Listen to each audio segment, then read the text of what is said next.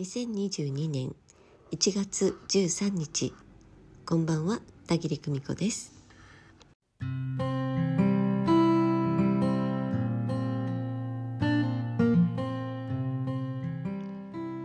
日も無事木曜チーム第4回講義を終了いたしました。木曜チームのチームメイトはゆきさんです。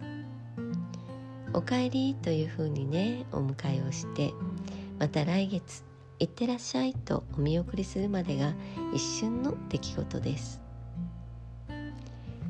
魂視点を持って生きる。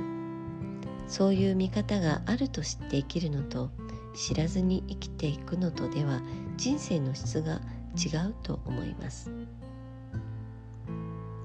受講生のゆきさんは長年抱えておられたことを見事クリアしてそこから一歩一歩と踏み出しておられます。本当に眩しいなと思って、えー、眺めています。えー、一歩一歩ってまた一からなの？なんてね勘違いはしないでください。全てがクリアになって一から始めるというのは今度はこれまでの全てのご経験を適材適所で十二分に生かしながら加速していかれるフェーズなんです。もう全て整っている全てあるということを知っている方その方のフェーズなんです。その一歩は大きな一歩です。未知の一歩なんです。時間の概念とは本当に面白いものですね。現実視点では実に便利なもの。秩序そのものです。また全ての事象は過ぎてしまえば過去のこととなかったことにされることもあるし未来はちゃんと目標を立てて我慢して頑張らないとまともに来ないもの。そんな風に考えられています。未来はこちらから歩いていくべきものとしかし魂視点で見た場合には過去も現在も未来も全てがここにあるのです。パッとその定義だけ話されても腑に落ちないかもしれませんね。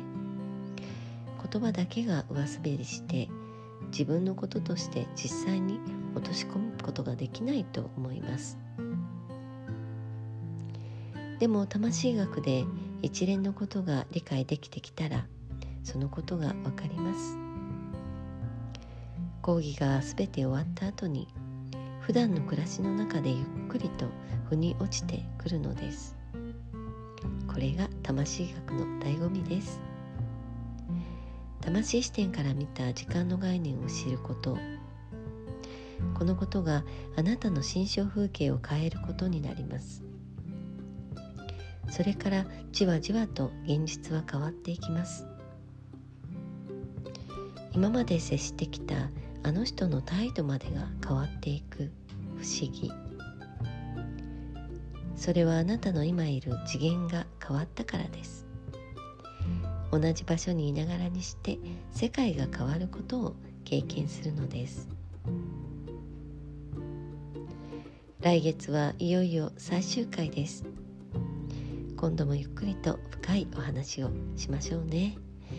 ゆきさん今日も遠いところありがとうございました、え、お風邪など召されないように来月もまた元気にお会いしましょう、え、1月15日11時から、えー、田切久美子インスタライブスマイルレディオを行います。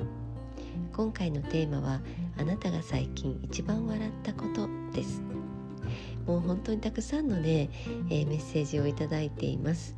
大事に大事に読ませていただいています、えー、皆さんのねメッセージを読みながらもうついついくすりと笑ってしまっているんですけれどご紹介するのが本当に楽しみです。